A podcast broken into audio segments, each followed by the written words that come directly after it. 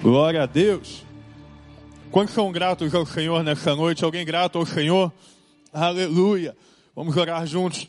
Deus, nós te agradecemos por tudo que o Senhor tem feito. Nós te agradecemos pela vida de cada servo que nos recebeu, desde lá da recepção até servos que nos conduziram ao teu nome, um louvores e palavras de adoração. Deus, nós te agradecemos porque não somos dignos do que o Senhor tem feito por nós.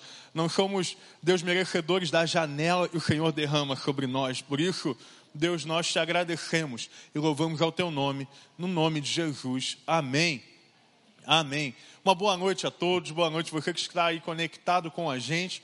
Com muita alegria, nós estamos hoje começando uma nova série de mensagens.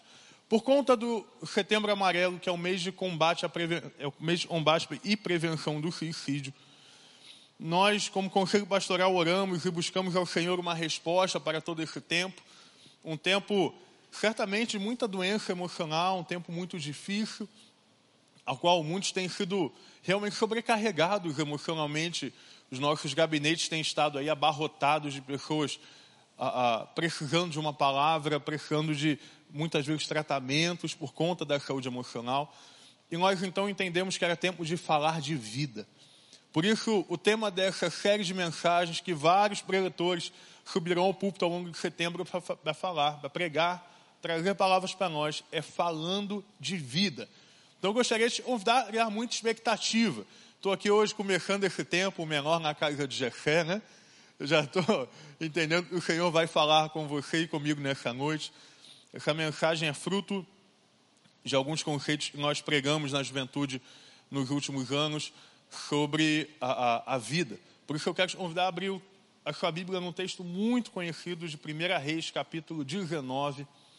Abre então sua Bíblia, 1 Reis, capítulo 19. Nós vamos ler na versão da NVI, a versão a qual a nossa igreja já está acostumada e tradicionalmente nós lemos nela.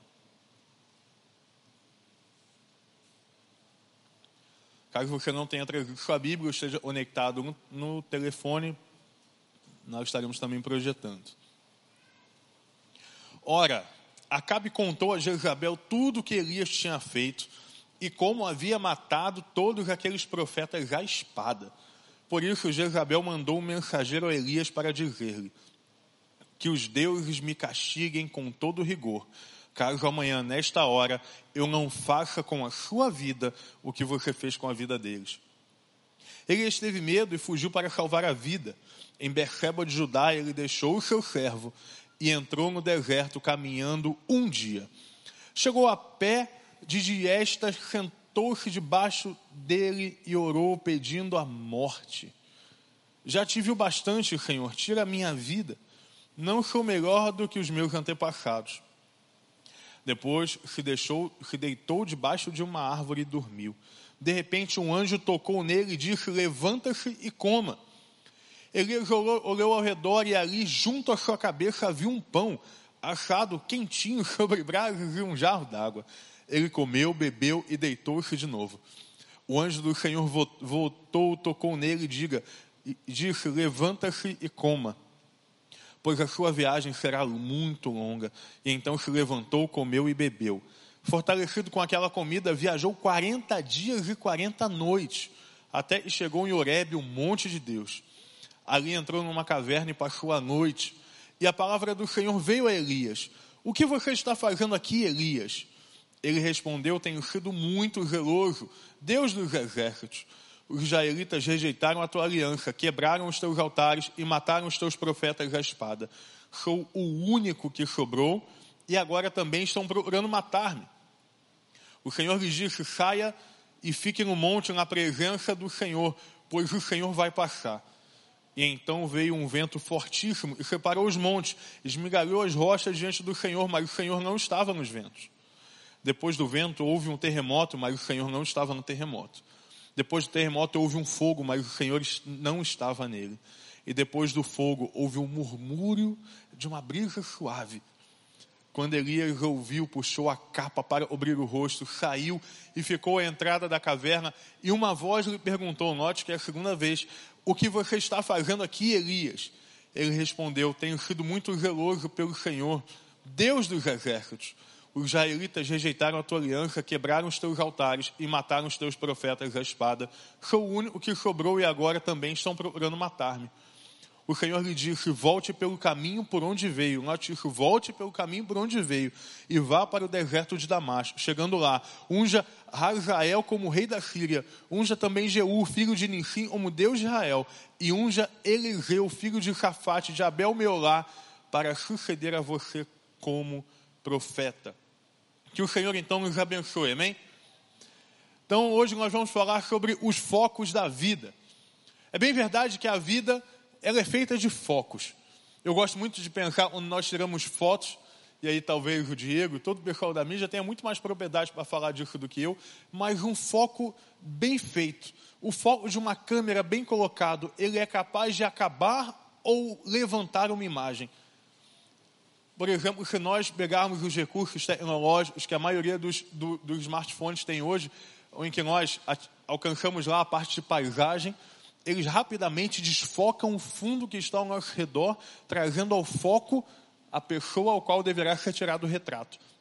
É impressionante como até aquelas pessoas e Deus fez talvez o mais velocidade, né? Os mais, sabe? Ficam bonitos naquele né, celular. É impressionante. Irmãos, até eu tenho ficado bonito nessas fotos que da comunicação tira. É realmente um, um negócio fantástico. O foco, ele tem poder para transformar uma realidade, para nos fazer ver essa realidade de uma forma melhor ou de uma forma pior. Fato é que nesses focos da vida, muitas vezes nós focamos coisas certas e nós focamos coisas erradas. Repare que duas pessoas podem narrar a mesma situação de formas completamente diferentes. Se nós, por exemplo, colocarmos uma cena à frente de duas pessoas e depois pedirmos que elas, nos, elas possam nos descrever o que aconteceu, as duas certamente descreverão coisas opostas, porque talvez o foco estivesse em lugares diferentes. Talvez uma pessoa mais minimalista se concentrará nos detalhes, enquanto uma pessoa mais subjetiva talvez se concentrará nas emoções que foram expressas. Os focos têm esse poder de nos levar a múltiplas escolhas e múltiplas decisões. Mas no texto que nós lemos, nós podemos ver Elias focando de forma completamente errada a vida. Deixa eu dar um briefing para você de quem é Elias. Elias, ele é o profeta um dos profetas mais poderosos de todo o Antigo Testamento, exerceu seu ministério no período mais sombrio da história, quando Jezabel, Bestir, depois sobre ela, era a rainha. Elias realizou vários milagres. Elias alimentou a viúva de Serepta, ele ressuscitou seu filho, fez uma oração profética. Irmãos, o texto e nós lemos é posterior ao texto em que Elias joga água em cima de um altar de pedras. E aí, de forma muito resumida, tá, o Senhor envia fogo e faz queimar um altar molhado de pedras. Coisas que só Elias viveu. Mas chega em um determinado momento, e aí entra no texto e nós lemos, que Elias, o profeta poderoso, o grande profeta de Israel, o profeta que desafiou e matou os profetas de Baal, ele faz uma oração tanto quanto inusitada. E da boca que saíam as palavras corajosas, se nós lermos a, a biografia de Elias, são palavras de acusação ao rei. Elias não era medroso, Elias não, ele, ele não era um covarde escondido atrás de pedras. Elias ele colocava a sua cara e pregava a quem o Senhor mandasse. Na realidade, é assim que fazem os profetas, amém? Pregam aquilo que o Senhor mandar, quem o Senhor mandar, onde o Senhor mandar. Mas aquela mesma boca profética, ela pede ao Senhor: Senhor, me tira a vida.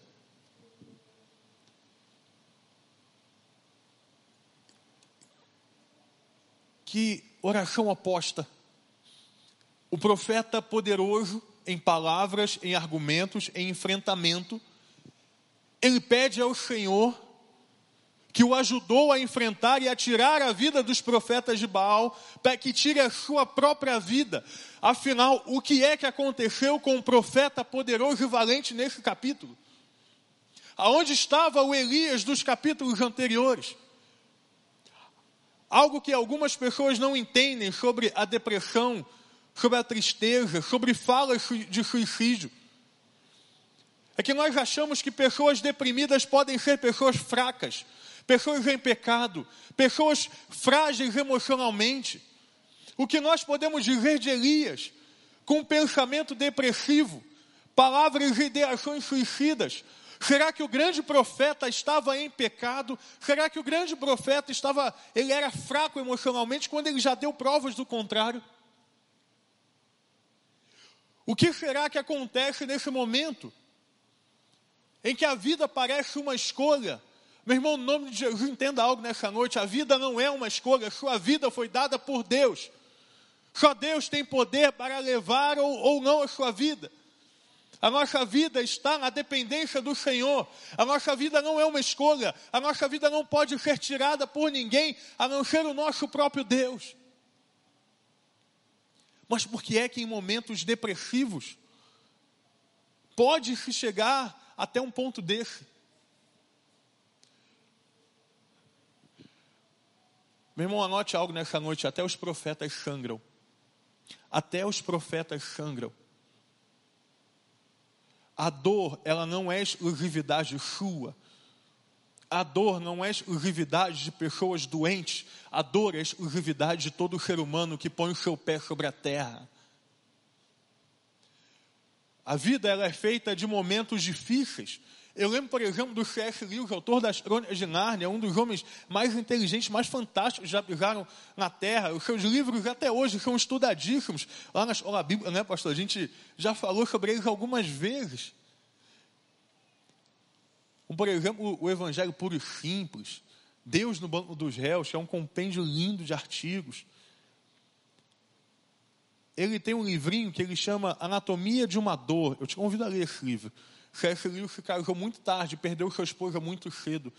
Ele escreve essa, é, esse livretinho como um diário do seu sofrimento. É uma das coisas mais dolorosas e incríveis de se ler. Ao qual no final ele diz: A minha vida era como um castelo de cartas. A dor faz parte da realidade humana. O próprio Jesus sofreu, chorou pela, pela perda de Lázaro. A dor faz parte da realidade humana. A dor, ela não é exclusivista. A dor, ela não conhece sexo, ela não conhece é, é, cor racial. A cor não conhece primeiro, segundo ou terceiro mundo. A dor, a dor, ela faz parte da vida humana. Mas o que diferencia todo esse processo é a forma como eu encaro a dor. Eu lembro do autor de um livro chamado O Lamento, mais uma vez um livraço sobre sofrimento, e o autor diz o seguinte: com os olhos marejados de lágrima, eu consegui coisas que eu ver, eu consegui ver coisas que eu não vi com os olhos secos. É tudo questão de foco. Elias então focou errado. Eu quero olhar nessa noite rapidamente os três focos errados de Elias. Primeiro, Elias foca nas circunstâncias presentes. Quando nós olhamos para as circunstâncias, ah, pastor, mas isso é claro, a gente ouve falar isso o tempo todo, mas deixa eu trazer algo novo para você nessa noite. Quando nós olhamos nas circunstâncias, nós temos um hábito muito complexo. Nós queremos encontrar a resposta para todas as coisas que acontecem conosco. Todas as coisas que acontecem precisam, na nossa mente cartesiana, ter uma resposta, um fundamento, uma explicação. É como se nós precisássemos que Deus viesse em carne e osso nos dizer: Filho, você está sofrendo por causa disso, disso e disso. Nós precisamos de uma resposta imediata para o que está acontecendo. Mas as dores inexplicáveis, e elas existem, são aquelas que mais nos assustam. Porque quando sabemos de onde vem, é, é, é como se a nossa mente traçasse uma rota de fuga.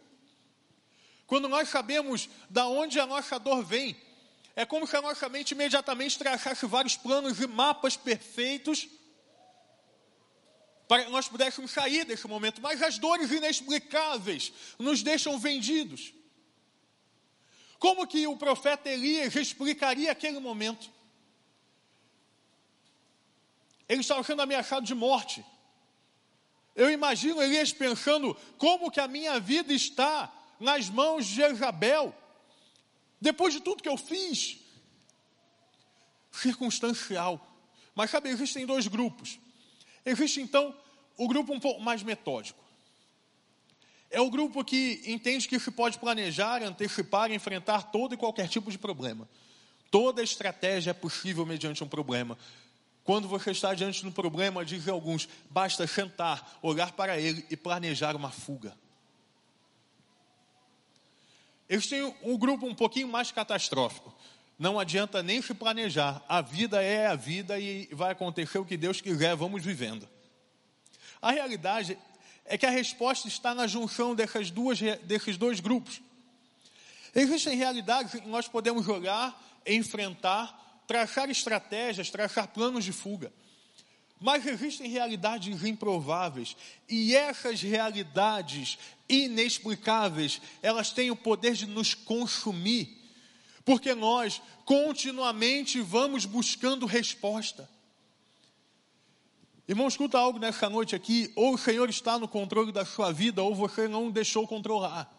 Porque quando o Senhor está no controle da sua vida, não importa para onde a sua vida vai, não importa o que aconteceu, importa que o Senhor está no volante do carro, e com Cristo no barco tudo vai muito bem. Eu lembro de quando viajamos, quando era criança, a gente dormia no carro, por quê? Porque meu pai estava no volante. Irmão, seu pai nessa noite está nos volantes da vida. Ele não erra a curva, ele não erra a estrada, o carro não vai derrapar, porque ele está no controle. Por quê? que nós então buscamos essas respostas tão inexplicáveis, nós tentamos buscar circunstâncias que não são explicáveis, e nós ficamos ali no loop eterno, buscando uma resposta para isso tudo. Isso vai nos consumindo e nos afasta do alvo verdadeiro. O foco na situação, ele tira o nosso foco de Deus, porque ele nos leva a uma eternidade de perguntas sem fim. Mas quando nós olhamos para Deus, nós ouvimos coisas como Eu sou o caminho, a verdade e a vida. Quando nós olhamos para Deus, nós ouvimos coisas como Eis que estou convosco até o final dos tempos. Quando nós colocamos o nosso foco em Deus, nós ouvimos: Eu, eu estou fazendo nova todas as coisas. As circunstâncias, elas nos permitem ver só uma parte da vida. Então Elias focou as circunstâncias, Elias focou então também o isolamento em segundo lugar. Primeiro, foco errado de Elias, circunstâncias. Segundo, foco errado de Elias, o isolamento. O doutor Leb, ele afirma para nós que existem quatro pessoas que podem nos ajudar no momento difícil. A primeira pessoa é o próprio indivíduo. Somos nós. Só a mudança genuína quando a pessoa, esta pessoa, o indivíduo, coopera no tratamento. Irmãos, existe uma realidade, você pode tomar o melhor medicamento que há no mercado, mas se você não fizer uso do medicamento da forma correta, nada acontece. Existe uma realidade que pastores podem aconselhar, mas se você não, por, não puser em prática os conselhos, nada acontece. Você pode pagar a mais cara das terapias, nada acontece. Você pode ir para os centros de recuperação mais caros, eles têm no Brasil, nada acontece. Você pode buscar conselheiros fora do país, nada acontece. Você pode fazer inúmeras cirurgias, nada acontece. Porque quando não há a mudança do indivíduo, não há como mudar. Agora, o doutor ele fala a respeito de Deus, que é preciso entender a dependência de Deus nesse processo.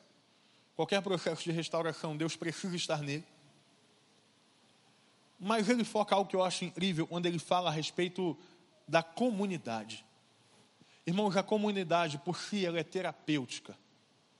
A comunidade ela é terapêutica.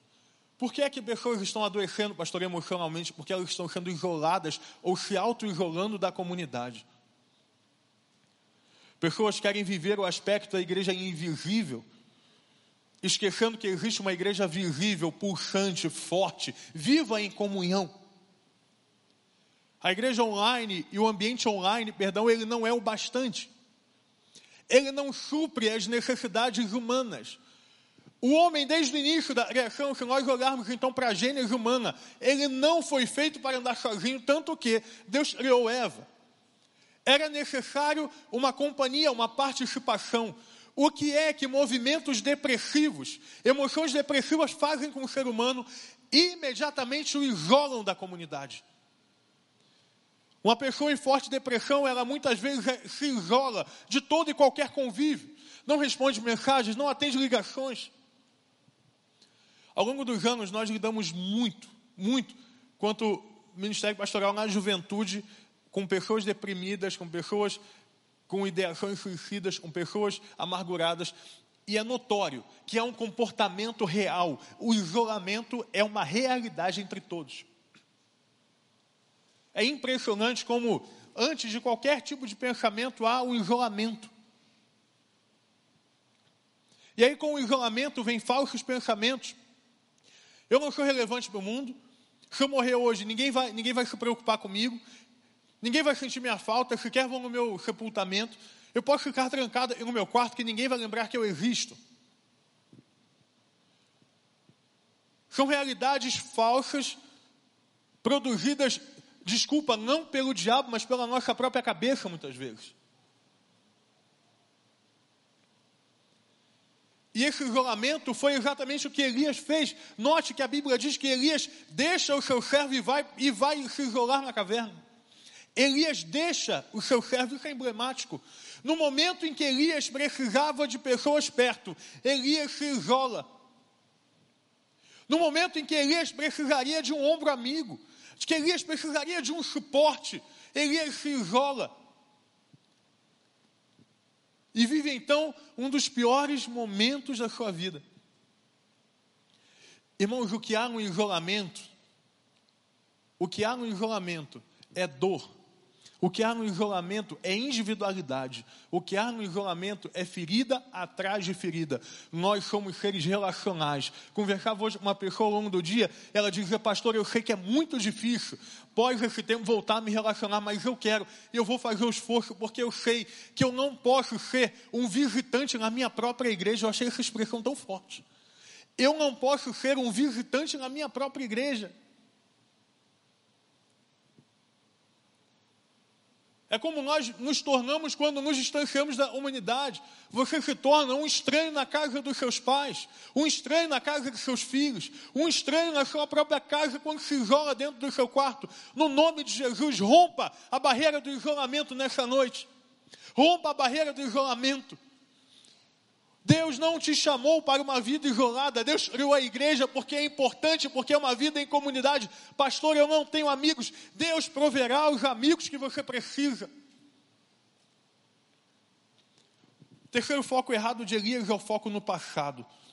As dores mais profundas, elas nos levam para um loop e não deixam as nossas mentes saírem para ver o futuro. O passado quando nós o focamos, está aí o terceiro foco de Elias. Então vamos só recapitular aqui para a gente poder pedagogicamente caminhar nessa mensagem. Primeiro foco errado, nós temos o circunstâncias. Segundo foco, o isolamento, né? Terceiro foco, o passado. Irmãos, o passado, quando focado de forma errada, note bem, o passado não é um problema. Ele não é um problema, ele é uma referência, ele é algo a ser estudado. Mas o passado, quando é focado de forma errada, ele se torna um mar ao qual nós não conseguimos passar a nossa cabeça. Por duas vezes, Elias fala assim: Tenho sido muito zeloso pelo Senhor. Os israelitas rejeitaram a tua aliança, quebraram os teus altares e mataram os teus profetas. Eu sou o único que sobrou e agora também estão procurando matar-me. Irmãos, o que Elias estava fazendo aqui? Era focando o passado como a única coisa existente e como a única possibilidade de realidade. Eu gosto de pensar que Deus é um Deus criativo e Deus é um Deus de novidades. O Senhor fez, Ele não fará igual, Ele fará de novo, com formas diferentes e maneiras diferentes. Deus é um Deus que cria um universo em contínua expansão. Deus é o Deus que combina as mais infinitas cores na natureza e nos tira o fôlego. Deus é o Deus e compôs as notas musicais. Sete notas, e a partir das sete notas nós cantamos milhares e milhares e milhares de músicas há milhares de anos. Deus é um Deus criativo. Deus faz coisas diferentes. Mas quando nós nos prendemos ao passado e nós focamos só o passado, nós começamos certo movimento idólatra a esse passado. Um movimento que nos faz enxergar coisas que o passado nem sequer foi. Você já ouviu? Aquelas pessoas falavam assim, ah, porque antigamente era tão bom. Eu lembro uma vez eu escutei alguém falando assim, eu estava conversando, a pessoa falou, antigamente os carros eram tão bons. Isso que era carro. Ô oh, Brasília, que saudade. Antigamente construíam carros de verdade. Querido, antigamente não tinha ar-condicionado. A direção era dura que só um morro para poder mover o negócio. A embreagem era, era, era, um negócio. O barulho do motor era tão agradável, né, pastor Rogério? Eu, eu não sou dessa época, o irmão talvez. Nada contra. Isso vai me custar caro num café depois, irmãos. Mas aquele motor com barulhinho tão agradável. Aquelas carrocerias tão charmosas hoje, mas, né? Irmãos, nós às vezes idolatramos o passado. Nos viramos, nós nos tornamos tradicionalistas, adoradores do que passou, das tradições. Sabe, eu adoro coisa vintage, adoro. Eu tenho uma bicicleta lá em casa, a bicicleta é de 1948, eu acho, eu acho maravilhoso. Eu gostando desse negócio antigo, eu comprei duas guitarras novas e pedi para a pessoa deixar elas velhas. Eu acho, eu acho bonito. Mas nós não podemos nos prender ao que passou, porque Deus tem novidade de vida. Talvez você esteja nessa noite aqui pensando em tudo que você passou e nas feridas, porque é o que tem lá. O passado ele tem glória, mas o passado ele tem dor. O passado ele tem momentos maravilhosos, mas ele tem momentos ruins. Olhar para o passado e focar o passado te faz ter uma visão deturpada da realidade. Pastor, como assim? Se você ficar preso ao passado, o que sobra para você é uma visão deturpada. Deixa eu dizer algo para você nessa noite. O Senhor mais à frente falou para Elias: Eu separei sete mil que não dobraram os joelhos a Baal. Não era só Elias que estava vivo, haviam sete mil que não haviam se dobrado, mas Elias não era capaz de ver os sete mil. Irmãos, são sete mil. Num ambiente limitado de pessoas, seria possível Elias ver sete mil. Por que, que ele acha que ele é o único suficiente, poderoso profeta, o único da história que não se dobrou até aquele momento a Baal? Porque ele estava preso no seu passado. Mas Deus, enquanto ele estava preso no seu passado, escute algo nessa noite, quando nós estamos presos no passado, Deus continua trabalhando em novidades. E a Bíblia diz que enquanto Elias estava preso, o Senhor estava separando os profetas separando os profetas.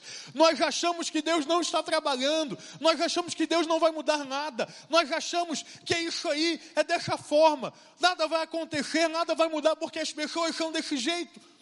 Enquanto nós falamos isso, o Senhor está trabalhando ao nosso favor. Certa vez eu ouvi assim, pastor, eu não acredito em mudança. Fulano, fulano, fulano não mudam. Meu irmão, temos um problema teológico, porque o Deus é o Deus de novidade. Porque o Deus, nosso Deus é o Deus que, enquanto nós estamos preocupados conosco, pensando na nossa vida, Ele está levantando profetas ao nosso redor. Irmãos, o Evangelho aponta para o futuro. Existe um conceito muito interessante que o Evangelho, ele olha para o nosso passado para manifestar a glória de Deus com perdão de pecados. Mas, por exemplo, o profeta Miqueias, já apontando para o que viria, ele diz: O Senhor joga os nossos pecados no mar do esquecimento. Ao colocar a mão no arado, disse Jesus: Não se pode olhar para trás. O Evangelho é a renovação, é a transformação, é a mudança, é a nova história do indivíduo. Jesus diz no final de todas as coisas: Eis que faço nova todas as coisas. Ele fala em Apocalipse. O Evangelho renova, o Evangelho transforma. O Evangelho é novidade de vida. Sabe o que significa Evangelho? Palavra Evangelho, palavra grega, Evangelho, significa boas novas. O Senhor tem novidade de vida nessa noite. Ele errou o foco. Mas rapidamente, eu queria te dizer que Elias errou o foco, mas Deus estava ensinando para ele. É assim que Deus faz. Deus é pedagógico demais, isso é tão lindo. Elias focou as circunstâncias, focou o isolamento e focou o passado. Três focos errados, mas o Senhor estava com ele, dando três focos novos para a vida dele.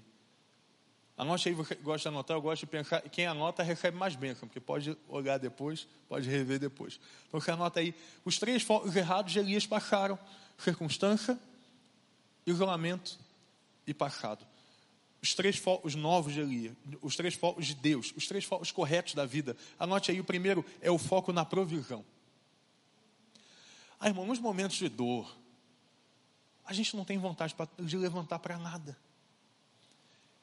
Eu contei e certa vez uma menina em depressão que ela não ia para a escola há 15 dias, sequer tomava banho nesse tempo. Esses momentos dolorosos, nós nos travamos, o Senhor ele começa a prover ao nosso redor. Repare, Elias acordou e tinha um pão quentinho para Elias comer. O que, que o anjo do Senhor falou para Elias? Come, que a jornada vai ser longa. Deus está falando para nós essa noite. Experimenta da minha provisão, que a jornada é longa, mas eu estou contigo. Experimenta do que eu tenho para oferecer, do pão da vida. Que ilustração linda. Sabe, o Senhor, Ele não diz que Ele dará pão mais. Jesus, Ele não fala assim, olha, eu vou dar para vocês isso, eu vou dar para vocês aquilo. Ele diz assim, eu sou o pão da vida. Eu sou o próprio milagre, o Senhor fala para nós. O Senhor, Ele é a provisão de Deus para os pecadores. Jesus, condenado pelos nossos pecados, proveu o nosso perdão. Deus nos ensina a focar na provisão.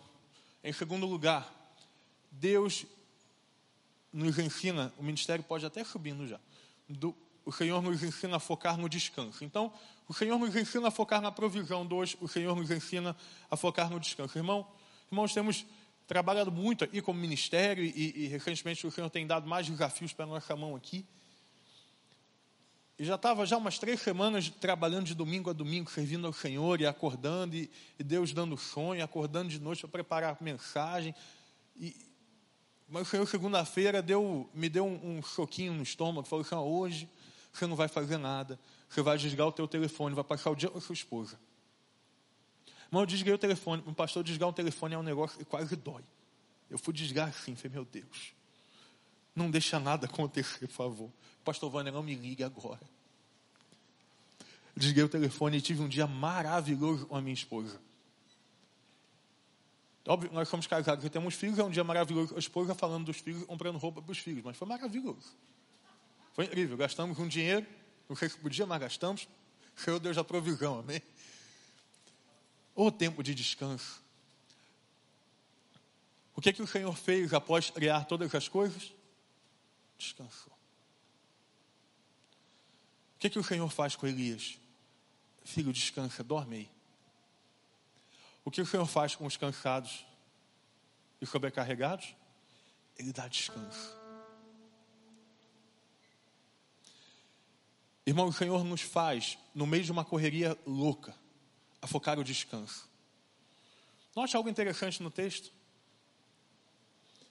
Deus não estava no vento poderoso, Deus não estava no terremoto nem no fogo, Deus estava na brisa. Como é difícil ter um momento de silêncio hoje, né? É muito barulho. É muito, a gente é muito acelerado. Mas o Senhor nos ensina que no descanso há poder, no descanso há propósito. O Senhor ensina para você nessa noite que no meio da tua dor o Senhor tem palavras de descanso. O Senhor ensina para mim nessa noite que no meio da correria ministerial Ele tem tempos de descanso. Vou usar a expressão que nosso pastor usou aqui. Não trabalhe demais, porque demais não é bom. Trabalhe na medida certa. Tem hora, irmãos, a gente tem que esvaziar e ouvir a brisa. Repara que Elias se cobriu com a capa porque ele sabia que Deus estava lá. Por que é que Jesus nos manda ir para o quarto secreto buscar o Senhor? Nos momentos de descanso, há poder e a revelação de Deus para a nossa vida. Irmãos, nessa noite, em nome de Jesus, aprenda a descansar. O descanso faz parte da vida. Deus provê todas as coisas, Deus foca o descanso. E por último, não menos importante, Deus foca o propósito. Vamos lá atrás. Elias teve três focos errados, tá? Ele focou a circunstância, Elias focou a individualidade, Elias focou o passado. Agora Deus foca a provisão, Deus foca o descanso Deus foca o propósito. Para isso, eu convidei uma pessoa para nos ajudar nessa noite. Com um testemunho anônimo, um nome fictício, mas é uma das pessoas que nós mais amamos cuidar nesse tempo, mais desafiadoras. Mas incrível o poder e a graça de Deus se manifestaram na vida dessa pessoa. Eu vou chamar ela de Ana, por questões éticas. E ela escreveu para mim, eu pedi para ela escrever um breve relato. Ela não sabia do texto, ela não sabia da mensagem, ela não tinha ideia. Eu pedi para ela escrever um relato sobre o que aconteceu e ela escreveu assim. Naquela manhã eu havia acordado com a sensação de que o meu peito iria explodir. A dor era tanta que eu não conseguia sequer pensar em levantar da cama para iniciar o meu dia. A sensação era a de que eu precisava sumir. E então os pensamentos, os pensamentos começaram a acelerar e precisava fazer muitas coisas, mas não encontrava forças. Ela precisava do descanso e da provisão, não é mesmo? Eu só precisava apertar um botão para desligar de mim mesmo. Foi então que os ataques à minha mente começaram e eu comecei a planejar uma forma de me desligar. Pois na minha mente era a única forma daquela angústia sair de mim. Tirei então os oito comprimidos, tarja preta da minha cartela e coloquei na minha mão. Deitei na cama e à medida que a hora da decisão se aproximava, a minha mão com os comprimidos se aproximava da minha boca. Naquele momento, eu lembro dos pensamentos se acelerando cada vez mais. E eu, querendo dar um basta naquilo tudo, coloquei imediatamente todos os comprimidos debaixo da minha língua e fechei os olhos. Com o um único pensamento: agora é só aguentar um pouquinho e depois tudo vai sumir. Alguns minutos de ataque passaram e eu abri os olhos. É o foco da vida. E os meus olhos focaram um livro que estava na cabeceira da minha cama chamado Uma Vida com Propósitos. E eu senti fortemente um despertar vindo do Espírito Santo. Corri para o banheiro, tentei limpar da minha boca o máximo que eu consegui e fiz a oração pedindo a Deus que limpasse tudo e já havia sido absorvido pelo meu organismo. Essa menina sequer foi ao hospital porque Deus ouviu a sua oração. Irmão, histórias reais, como as nossas. Sofrimentos reais, como os nossos. Mas hoje, Deus está falando para você que falou para Eliseu: levanta, sai da tua caverna, porque há reis e profetas para você ungir. Levanta, porque eu não acabei ainda. Levanta, porque eu não terminei a obra e comecei na sua vida. Levanta, porque o seu ministério ainda está começando. Levanta, porque há muito para fazer. Levanta, porque há muita gente para ganhar. Levanta, porque há uma família para cuidar. Levanta, porque há provisão, há propósito e há descanso para serem experimentados. Levanta, porque há novidade de vida para você. Aleluia. Irmãos, o Senhor levantou Elias. E Elias, ele, ele foi ungir Eliseu que realizou o dobro de milagres. Pastor, mas e Jezabel? Ela queria matar Elias. Ah, irmãos, ela não matou. Ela não matou. Elias ungiu Eliseu. Eliseu seguiu em frente o seu ministério. E só em 2 Reis capítulo 9, nós lemos que Jezabel foi destroçada. Destroçada, atropelada por uma carroça. Esse é o nosso Deus que cumpre as promessas. Pastor, eu não vejo ponto final. A minha vontade é colocar um fim nisso agora. No nome de Jesus, entrega a sua vida para aquele que tem o início de todas as coisas. Pastor, eu não consigo tirar a cabeça do passado. Entrega a tua vida para quem pode transformar ela. Pastor, mas dói demais. Vinde a mim, todos estão sobrecarregados e cansados, eu os aliviarei, diz o Senhor. Ô irmão, a dor pode estar enorme, doendo nos seus ossos, mas o Senhor tem propósito de vida. E o propósito só acaba quando Ele quiser. Nenhuma palavra, nenhuma doença, nenhum pensamento, nem o diabo, ninguém tem poder para destruir os propósitos de Deus na sua vida. Estamos aqui falando de vida e em note o Senhor tem vida abundante para você nessa noite. Vida regada, irmão da presença, vida regada do sustento. Baixa aí a sua cabeça, fecha seus olhos. Aleluia. Que o Espírito Santo de Deus tenha liberdade nessa hora. Que o Espírito Santo de Deus tenha liberdade para falar aos nossos corações. O Espírito Santo de Deus derrama cura nessa hora. Derrama alívio alcançado. Espírito Santo de Deus derrame nessa hora conforto. Derrame força derrame provisão, nos ajuda, Pai, a focar as coisas certas. Tira, Deus, o nosso olho, o nosso foco do lugar errado. Ó oh, Deus, nessa noite nós te pedimos. Moço, você precisa desse renovo de Deus, precisa focar no lugar certo. Eu convidar a levantar sua mão nessa hora. Só para eu ver, para eu abençoar a tua vida. Levanta sua mão. Amém. Amém. Amém. Amém. Você está na internet, manda uma mensagem para a gente. Amém. Amém. Amém. Amém. Vamos ficar em pé, vamos adorar o Senhor. Olha, eu gostaria de fazer um convite aqui extremamente difícil. Mas a mudança parte do indivíduo. Eu quero te convidar a sair do teu lugar e vir até a frente. Num ato simbólico de entrega. Queria que você viesse e falasse, Senhor, o meu foco é o Senhor. O foco da minha vida é o Senhor, eu quero mais. Eu quero os teus propósitos. Deus, eu quero a tua provisão, eu quero o descanso. Eu quero convidar no nome de Jesus sair do teu lugar, se ajoelhar na frente, ficar da maneira que você quiser, enquanto nós vamos cantar. Mas entregue agora. Entrega para Deus a sua vida. A Deus, toma minha dor, meu sofrimento. Vamos adorar o Senhor. Seguro estou nos braços daquele que Pode vir, meu irmão. Amém. Amém. Vem. Não é espaço de julgamento. Vem cá. Seu amor perfeito sempre esteve repousando em mim. Você levantou a sua mão. Vem aqui na frente. Sei que é difícil, mas vem cá. Isso, vem. Vem. Vem.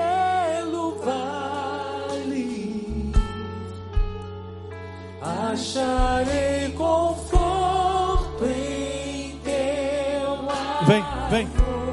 Isso. Pois eu sei que és a Coragem, meu irmão, minha irmã, coragem, vem. Vem. Coragem, vem cá. Você vai encontrar descanso no Senhor, vem cá.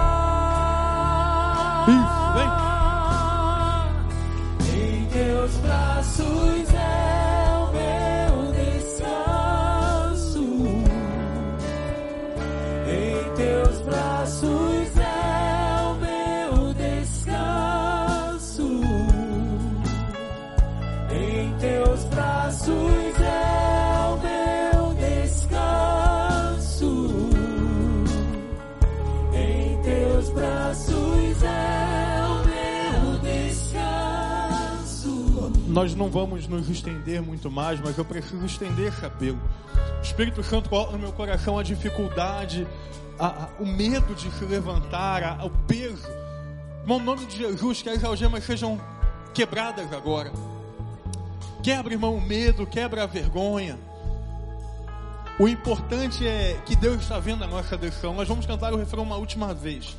Eu gostaria de convidar a vir aqui. Não deixe nada te impeça. Baixinho, nós vamos cantar isso uma igreja. Vem cá teu lugar enquanto cantamos. Vem. Isso.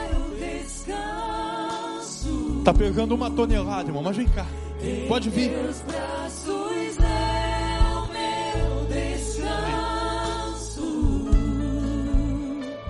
Em teus braços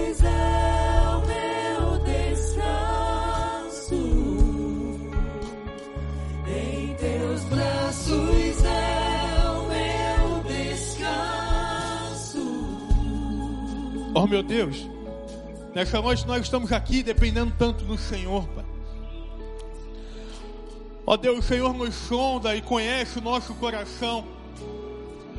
Deus, Senhor sabe o grito das nossas almas. Deus, Senhor conhece os joelhos fraquejantes. Ó oh Deus, o Senhor conhece a falta de esperança. Senhor conhece as mentes confusas, as mãos frágeis. O Senhor conhece aqueles que estão isolados nessa hora. Ó Deus, nós pedimos que o Senhor venha com cura no nome de Jesus. Coloca de pé o abatido, coloca de pé o cansado. Dá fôlego novo, sopra o teu fôlego sobre as nossas narinas nessa noite. Ó Deus, nós profetizamos palavras de vida, palavras de vida, palavras de vida. Deus havia conectado conosco nesse lugar palavras suicidas. Nós já derrubamos por terra na autoridade do teu filho. Tira qualquer pensamento de morte nessa hora. Deus que derrama sobre nós uma vida plena, uma vida abundante, uma vida que só o Senhor pode dar. Ó Deus, nós declaramos o nosso descanso no Senhor. Nós declaramos a nossa dependência. E te, e te pedimos, Deus, que a tua shalom, que a tua paz esteja sobre nós. Ó Deus, que a paz esteja sobre as nossas famílias. A Deus diante do mar que o Senhor o abra. Deus diante das impossibilidades que o sol pare nessa hora. Deus, diante dos espíritos malignos, que haja libertação. Deus, diante da depressão haja cura. Deus, que diante das palavras de morte haja vida. Que diante da falta de recursos haja provisão. Que diante do divórcio haja casamento e unidade. Que diante das drogas haja libertação. Que diante do câncer haja cura. Deus, que diante da Covid haja cura que diante do filho perdido haja a volta do a volta, a volta e a restauração. Que diante dos afastados haja o fogo do teu espírito que não se apagará. Deus, nesse momento, que a graça, a paz do nosso Senhor Jesus Cristo, ó Deus, seja conosco hoje e até o final dos tempos. Obrigado por esse bálsamo. Nós oramos no nome de Jesus. Amém. Amém. Amém. Glória ao nome de Jesus. Aleluia. Volte para o seu lugar cantando. Nós estamos à disposição como pastores, como igreja. Vamos ter a partilha agora. Você é nosso convidado. Que o Senhor nos abençoe.